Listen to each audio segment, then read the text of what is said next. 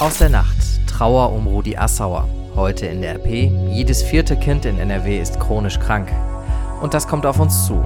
Neue Brexit-Verhandlungen. Es ist Donnerstag, der 7. Februar 2019. Der Rheinische Post Aufwacher. Der Nachrichtenpodcast am Morgen. Mit Julian Trost, guten Morgen. Schön, dass ihr mit uns aufwacht. Die Nachrichten vom Abend und aus der Nacht. Fortuna Düsseldorf ist als letzter Verein aus unserer Region aus dem DFB-Pokal ausgeschieden. Am Dienstag hatten schon Duisburg und Leverkusen ihre Achtelfinalspiele verloren. Fortuna verlor dann gestern Abend mit 1 zu 4 gegen Schalke 04. Der Sport stand bei diesem Spiel aber eher im Hintergrund. Die Schalker trauern nämlich um ihren langjährigen Manager Rudi Assauer. Nach langer Krankheit ist Assauer gestern gestorben. Als Spieler war er lange für Borussia Dortmund und Werder Bremen im Einsatz. In Bremen war er danach Manager und kurz auch Trainer, bevor er dann auf Schalke für viele Jahre zur absolut prägenden Figur wurde. Auch die Fortuna lief bei dem Spiel gestern mit Trauerflor auf und die Arena wurde vor dem Spiel für das Steigerlied und eine Schweigeminute abgedunkelt. In Rheinland-Pfalz ist ein brennender Güterzug in einen kleinen Bahnhof eingefahren. Die Feuerwehr in der Stadt Unkel am Rhein südlich von Bonn musste den Brand über Stunden löschen. Zwei Container mit Spraydosen hatten Feuer gefangen. Wieso ist noch nicht klar. Etwa 60 Menschen mussten mitten in der Nacht ihre Häuser verlassen. Bei dem Brand wurde auch die Oberleitung beschädigt. Es kann also heute zwischen Bonn und Frankfurt Probleme bei der Bahn geben. In der Rheinischen Post von heute geht es um eine erschreckende Statistik der Krankenkasse DAK. Demnach ist jedes vierte Kind in NRW chronisch krank. Die DRK hat Daten von rund 110.000 jungen Patienten ausgewertet. Besonders häufig seien Erkrankungen der Atemwege. Fast 60 Prozent der Kinder litten darunter. Danach folgt Heuschnupfen. Stadtkinder seien deutlich häufiger chronisch krank als Kinder vom Land. Darum sind die Werte bei uns in NRW insgesamt besonders hoch.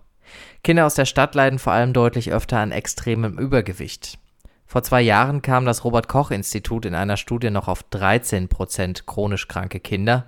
Wir haben mit einem Kinderarzt gesprochen und der sagt, dass das Institut und die Krankenkasse wahrscheinlich unterschiedliche Methoden genutzt und eine chronische Krankheit auch unterschiedlich definiert haben. Außerdem auf der Titelseite der Rheinischen Post. Die Zahl der Wohnungslosen ist in den letzten Jahren extrem stark angestiegen. Judith Konradi aus dem Aufwacherteam hat mit unserem Landeskorrespondenten Thomas Reisener über die Gründe gesprochen. Es gibt in NRW 32.000 Obdachlose. Die Zahl steigt immer weiter. Warum ist die Zahl denn so hoch? Ja, Judith, das war heute Thema einer Expertenanhörung im Landtag. Die äh, Experten waren sich wie so oft nicht einig. Es gibt sehr viele unterschiedliche Ursachen. Eine davon ist aber sicherlich, dass es in Nordrhein-Westfalen deutlich zu wenig günstigen Wohnraum gibt, vor allen Dingen deutlich zu wenig Sozialwohnungen. Und um dieses viel zu wenig an Sozialwohnungen, das es ohnehin schon gibt, käbbelt sich dann auch immer noch eine immer größer werdende Gruppe von Personen. Das sind nicht nur die Obdachlosen, Hilfeorganisationen, die hier für betreutes Wohnen günstige Wohnungen brauchen, sondern es sind eben halt auch Arbeitslose, das sind auch Menschen mit Behinderung, das sind auch Studenten. Ähm, Im Ergebnis gibt es immer mehr Leute, die diesen günstigen Wohnraum brauchen. Gleichzeitig wird der günstige Wohnraum aber immer knapper. Warum gibt es in NRW denn so wenig Sozialwohnungen? Ja, die ähm, Landesbauministerin Ina Scharrenbach musste vor wenigen Tagen einräumen, dass der Neubau im vergangenen Jahr schon wieder um 15 Prozent eingebrochen ist. Im letzten Jahr sind ungefähr 6.000, bisschen mehr, 6.100 ein paar kaputte neue Sozialwohnungen entstanden. Das klingt erstmal so, als würden es mehr werden. Das stimmt aber nicht, weil jedes Jahr ungefähr 10.000 Sozialwohnungen in Nordrhein-Westfalen aus der Preisbindung herausfallen. Preisbindung klingt so technisch, muss man mal, glaube ich, kurz erklären.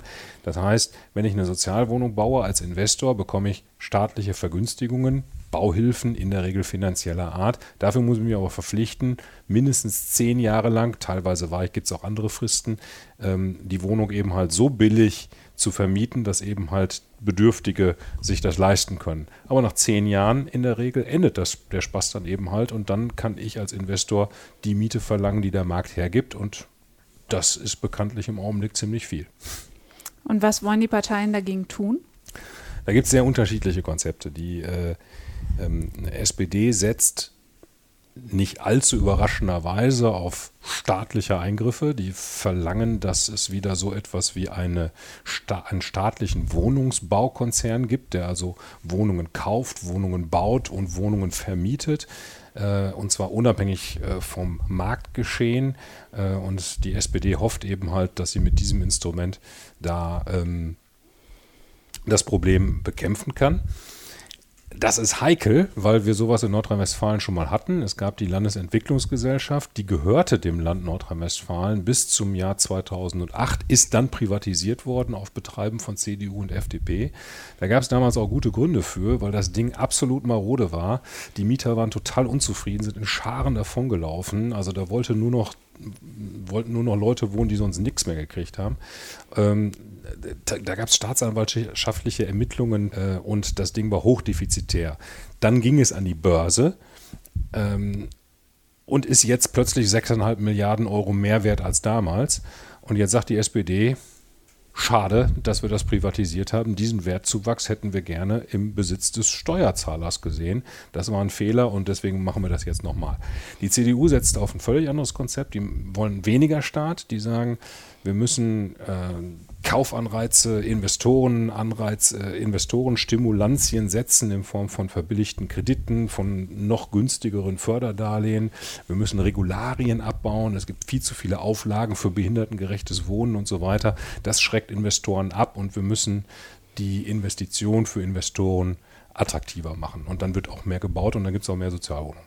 Danke an Judith und Thomas. In der Rheinischen Post von heute gibt es auch eine dritte sehr beunruhigende Zahl. 97 unbegleitete minderjährige Flüchtlinge sind spurlos verschwunden im letzten Jahr. Es passiert häufiger, dass diese Kinder und Jugendlichen mal für eine Zeit verschwinden. Häufig finden die Behörden sie zwar wieder, aber von knapp 100 fehlt im letzten Jahr jede Spur. Insgesamt werden fast 300 Kinder vermisst, seitdem 2015 eine große Zahl von Flüchtlingen zu uns nach Deutschland gekommen ist. Die Behörden können nicht ausschließen, dass einige dieser Kinder Opfer von Kriminellen wurden. Schauen wir auf den Tag heute. Das Bundeskartellamt will heute bekannt geben, ob es von Facebook verlangen wird, das Sammeln von Daten in Deutschland einzuschränken. Katrin Müller von der Deutschen Presseagentur, wo sieht das Kartellamt denn genau die Probleme bei Facebook und seinem Umgang mit unseren Daten? Naja, das Bundeskartellamt kritisiert unter anderem, dass Facebook auch dann Daten zufließen, wenn die Nutzer Websites anderer Betreiber besuchen, die auf Facebooks Schnittstellen zugreifen. Das sei den Nutzern in der Regel nicht bewusst, kritisieren die Wettbewerbshüter, denn eigentlich muss man ja aktiv zustimmen, wenn Daten weitergegeben werden. Und äh, die Wettbewerbshüter beäugen natürlich auch kritisch Facebooks Marktmacht. Das Unternehmen war ja eh schon als Datenkrake verschrien und hat in den vergangenen Jahren ja auch noch andere Social-Media-Unternehmen wie WhatsApp und Instagram gekauft.